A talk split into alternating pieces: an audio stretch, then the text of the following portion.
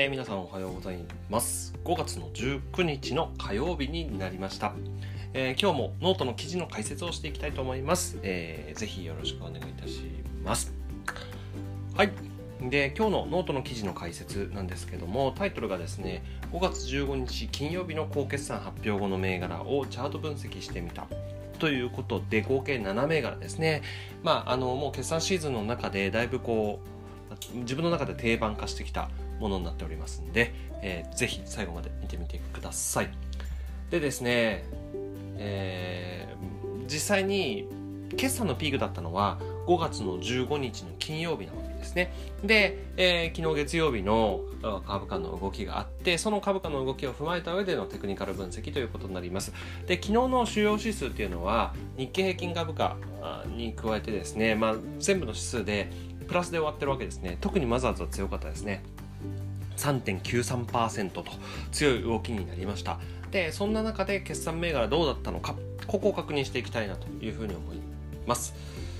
はい。まず、一押し決算ということで、能率後期、今期営業2倍増益へということです。20年3月期は連結営業利益は前の期に比べて37.5%減の37.8億円に落ち込んだものの、続く21年3月期は前期比2倍の77億円に急拡大する見通しとなった。今期は4月にパイオニアから買収した DJ 機器メーカーのアルファシーターの業績上積みなど、で33.6%の大幅増収を見込むと。で、えー、実際株価はですね7.91%上がってますね。で1株益なんですけども一応未定なんですが、えーと、ちょっとわからないんですけども営業利益はプラス103%増であとは、えー、100円程度というふうに予想はできるかなというふうには思います。これあの会社指揮法を見た時に大体このこれぐらいの一株益で大体 PR 計算してるとですね、1株益は大体100円ぐらいなんですね。で、100円と想像すると、ここは13.9倍ぐらい。まあ、決して高くはない水準であるっていうところは言えると思います。はい。で、チャートなんですが、このような形ですね。えっと、上が日足1年、下が週足3年になっております。で、週足3年の方に引いてるトレンドラインを見るとですね、ちょうどこう上値を抑えられているようなよう、そういう感じですかね、にはなっていますね。ただし、直近のこのものに関しては、この下降トレンドラインっていうのを超えてきてますので、ま、上昇は期待できるとは思う、思いたいところではあります。ただしですね、まあ、やっぱりここの機能っていうのは強いですね。やっぱり長期足のテクニカル分析っていうのを優先してみた方がいいと思います。長期足の方が騙しが少ない、聞きやすいという特徴がありますから、まあ、ここを超えられるかっていうのが一つ大きなポイントです。あとはですね、まあ、やっぱ移動平均線ですよね。52週移動平均線、200日移動平均線がすぐ上にありますので、ここは少し節目としては機能になりそうかなというふうに思います。はい。で、これはですね、えっ、ー、と、指揮法オンラインから、えー、持ってきたものなんですけどもこっち側がもともと指揮法で予想されていたもの。で今回の、えー、発表でこの21年3月期の予想が、まあ、どう変わったかっていうのを表してるわけですね。で上側の数字っていうのが、まあ、3月時点でもう分かってたわけですね、えー、になります。でこの環境下において、まあ、同水準の予想が出せるっていうこと自体はとてもすごいことなんですけども、えー、ただし売上は予想よりもいってないし、まあ、営業利益もほぼほぼ同水準だっていうところですね、まあ、それなりに織り込まれてはいたっていうところを、まあ、押さえておいていただけるといいんではないかなというふうに思います。では2つ目いきましょう。GNI2160 です。1、3月期税引き前は47%増益で着地ということです。20年12月期第1四半期の連結税引き前利益は前年同期比46.6%増の3.9億円に拡大して着地。中国で主力の特発性配線胃症治療薬アイスリュウイが引き続き増勢だったことが寄与ちょっと読みづらいですね、えー、ヘルスケア事業ではマスクなどの販売が大幅増加したほか米国医療機器事業も収益を確保したということです、えー、この発表を受けて株価はですねストップ高してますね。でコロナの影響を織り込まずっていうふうに書いてあるんですが12.62円で PR139.69 倍と非常に高いということが言えます。で、チャートなんですけども、まあ、このような形ですね。評価できるのはですね、まず、週足の移動平均線すべてをこう今回ので一気に超えてきたっていうところですね。ここは非常に評価ができるところだと思います。200日も超えてます。なので、す、ま、全、てのものを一気に超えてきたっていうところはですね、やっぱりいいですよね。になっています。まあ、ただ、PR 水準を考えるとですね、やっぱなかなか買いづらいですけども、まあ、出来高伴ってここまで上昇を加速した勢いっていうのは、まあ、少し続くんじゃないかなっていうふうに予想されますので、まあ、2000円とか2730円、この辺の節目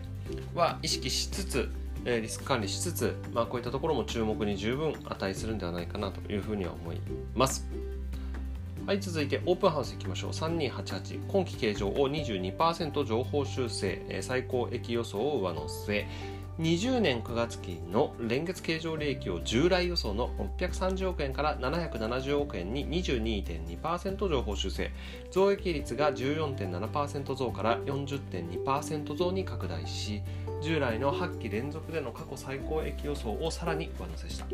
新型コロナウイルスの影響などで売上高は計画未達となるもののプレサンスコーポレーションの株式取得に伴う持ち分法投資損益と負ののれんを計上することが利益を押し上げるということでした。はい、えー、この発表を受けてですね、株価約9.37%で上がってますね。で、今回のもの、今回の修正を踏まえた PR 考えると4.89倍ですので、まあ、かなり PR 水準としては安いんですが、この PR に関しては少しだけ注意が必要かなというふうに思います。で、なぜかというとですね、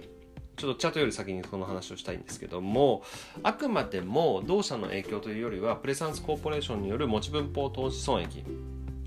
は、これ営業利益から差し引きされるので、まあ、これプラスされてるってことですね。で、プラス負ののれんがあるので、まあ、利益が一時的に増えたんではないかっていうのは、まあ、仮説としては立ちます。で、加えて不動産業界についてはかなり影響を受けている業界ではあるし、もともと PR 安いと言ってもですね、不動産業界自体が安いので、えー、注意して見ていかなければいけないかなと、そんなぐーっとめちゃくちゃ上がるかなっていう感じではないかなというふうに思います。で、テクニカル面で見るとですね、やっぱ移動平均線がすぐ上にあるっていうところで、まあ、一旦の調整があっても仕方がないかなという感じではありますが、まあ、発表自体はね、プラスに捉えられてるし、短期的にはもちろん上昇トレンドですから、まあ、この辺の支えがあればですね、上がっていく可能性っていうのは十分にあるのかなというふうには思います。まあ、個人的には不動産ちょっと苦手な分野ではあるので、ちょっとな感じです。はい。次行きましょう。ベガコーポ3542ですね。今期計上は3.4倍増益へ。はい、20年3月期の経常損益は1.4億円の黒字、前の期は2.5億円の赤字から1.4億円の黒字に浮上して着地、えー、続く21年3月期は同利益は前期比3.4倍の5億円に急拡大する見通しとなった。今回もネット1000倍の家具、えー、ローヤってですかね、えー、で自社サイト販売強化とブランド認知拡大のに注力し2桁増益を見込む。利,、えー、利益面では商品構成の見直しや高利益率商品の開発物流コストの抑制を図るということでした。見事ストップ高達成でございます、えー、1株益29.13円に対して PR45.82 倍ということになっております。はい。えーすごい数字が並んでますよね。300%とかね、えー、640%とかね。非常に大きい数字が並んでおります。はい。でこの株価なんですけどもあのー、まあ、コロナショック前をですねもうすでに大きく、切り上げていたっていうところがあると思います。でここちょっと分かりづらいんですけども拡大していただくとですねこんな感じになってますね。これ寄り付きがですねストップ高水準で始まってでザラバずっと下げてきてですね終値付近までずっと下げてきたんですけどもあの大引けにかけてですねまたぐーっと戻してですね、えー、最終的にストップ高で終わったという非常に珍しいそういう株価水準株価推移だったと思います。でこの結果何が起こったかっていうとですねこの上のところで寄り引き同時線寄り引き同時線というのはよりより月と大引けが同じ値段で終わるってことなんですけどもで下にヒゲだけがつくっていうのはですねトンボという形なんですねになります。でトンボが高値圏で出るとこれ天井形成を暗示させるロウソク足あの確定ではないんですけども、えー、そういうロウソク足ですのでで PR 水準もまあ45倍ということなんで、まあ、やっぱちょっと高いよなでトンボ出ちゃったよなっていうところなんでうんちょっと一貫こう落ち着くかなっていう感じはしますよね。ただし、まあ、明らかな上昇トレンドですから、まあ、明確なおしめについては狙っていきたいなというふうには考えております、まあ、ただこの辺がねこうしこりっぽくならなければいいなとは思いますが、え非常に綺麗なチャートだと思います。次 DIT3916 えー、7, 月7、3月期3級累計形状は24%増益通期計画を超過。はい、20年6月期第3四半期累計の連結経常利益は前年同期比23.7%増の11.8億円に伸びて着地。公共系や製造業向けシステム開発を中心に高採算案件がシフのシフトが進み運用サポートも伸びた。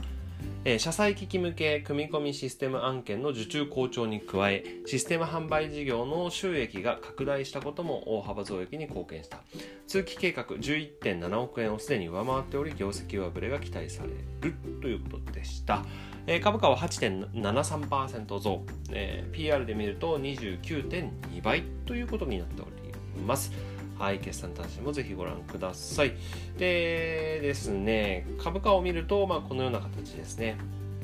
まあ、ローソク足だけ見るとですね、えー、先ほどと同じようなあ少しこう寄り引き同時線に近いような形で十字線っぽい形ですねになっていますでまあ移動平均線がやはりまだ下向きであるっていうところが非常に大きなポイントであり、えー、ここを超えられるか超えられないかあとはコロナショック前のこの水準が、まあ、比較的このレンジですよね自体が非常に大きなこう節目になっているっていうところが言えると思います。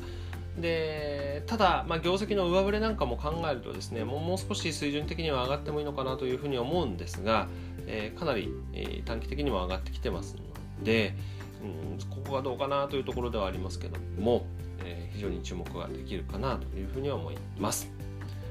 続いてマイネットね、1、3月期計上は黒字浮上で着地ということです。20年12月期第1四半期連結計上損益は2.5億円の黒字、えー、前年同期比は1.8億円の赤字でしたに、えー、浮上して着地です。えー、ネクソン3659から買収した、えー、グループスブラウザゲーム事業や不採算タイトルのサービス終了が寄与した。既存タイトルの、えー、収益向上に加え構造改革で人件費や販管費の大幅削減を実行したことも黒字浮上につながった。通期計画は7億円に対する進捗率は36%となったということでこちらもストップ高でしたね。素晴らしいですよね、えー、記載がないけどもだいたい55円ぐらいに1株益はなると思います。そうすると PR19.4 倍ぐらい、まあ、ゲーム関連に関してしてはですね非常に PR 落ち着いてるぐらいの値段かなというふうに思います。まあもともと赤字でしたからね。はい。でこれが、えー、チャートですねになっております。で1000円のこの節目がずっと意識されてきたんじゃないかなと個人的には思ってたんですね。でなぜかっていうとこの銘柄3月からで3月過ぎぐらいからですねずっと私自身は保有していて、まあ、1000円、えー、このタッチぐらいで、まあ、売却をしていたので逃した魚は大きかったというそういう感覚なんですけども、えーまあ、それは置いといてですね1000円の節目を大きく超えてきてでストップ高になってえー、で明らかにこう移動平均線もこうね、えー、全てこう上向きに変わってでっていうところなんで、まあ、この銘柄に関してはですね非常にこの後もですね期待できるんではないかなというふうに思います。あとはですねやっぱもともと赤字企業だったものが黒字に転換するっていうのはやっぱりすごくインパクトが大きいんですよね。もともと株価ってもう下で低迷してたじゃないですか。下で低迷してたものに対してぐっと上がっていくっていうのはねやっぱあ大きいかなと思います。ただし短期的には2倍超えてきたことからまあ一旦の調整っていうのはどっかで入ると思いますんでおしめの積極的には拾っていきたい銘柄の一つになるかなというふうには思っております。で最後かな。ビーグリー398113月期19形状は2.5倍増益上期計画を超過ということでした。20年12月期第1四半期の経常利益は前年度比比2.5倍の4億円急拡大して着地。コミック配信サービス漫画王国で自社企画コンテンツの創出や独占先行配信などが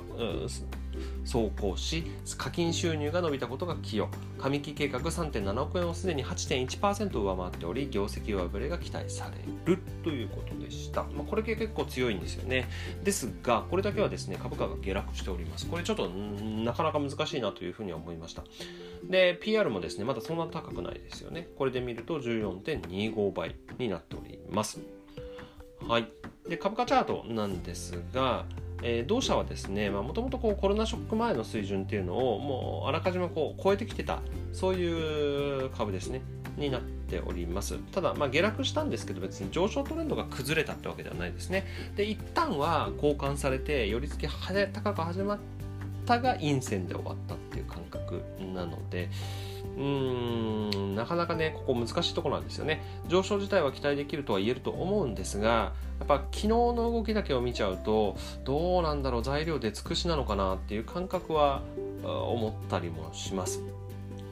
ただまあ本当に長期のこういう移動平均線とかの節目なんかではちょっと買いを検討はしたいなとは思いますね思えるぐらいのものだと思いますので、まあ、そこは慎重にで資金管理をしっかりとした上でとかリスク管理をしっかりとした上でとか、えー、そういった形では十分に買いが検討できるんではないかなというふうに思っております。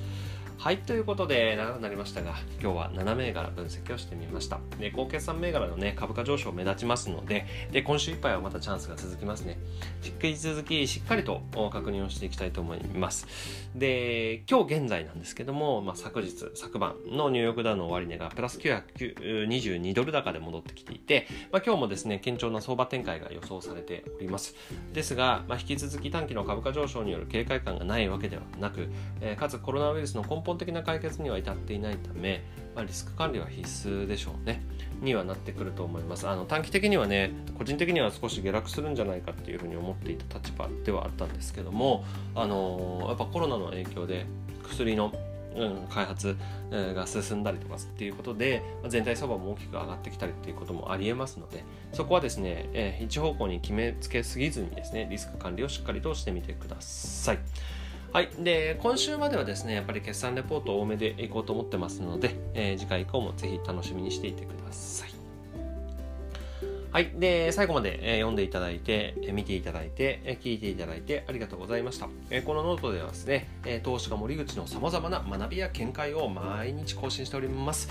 皆さんの中に少しでも学びがあればですね、ノートの方のスキボタンやフォローとか、Twitter の方ではいいねボタンやフォローとか、YouTube ではチャンネル登録や高評価をいただけると毎日やっていく励みになりますので、ぜひよろしくお願い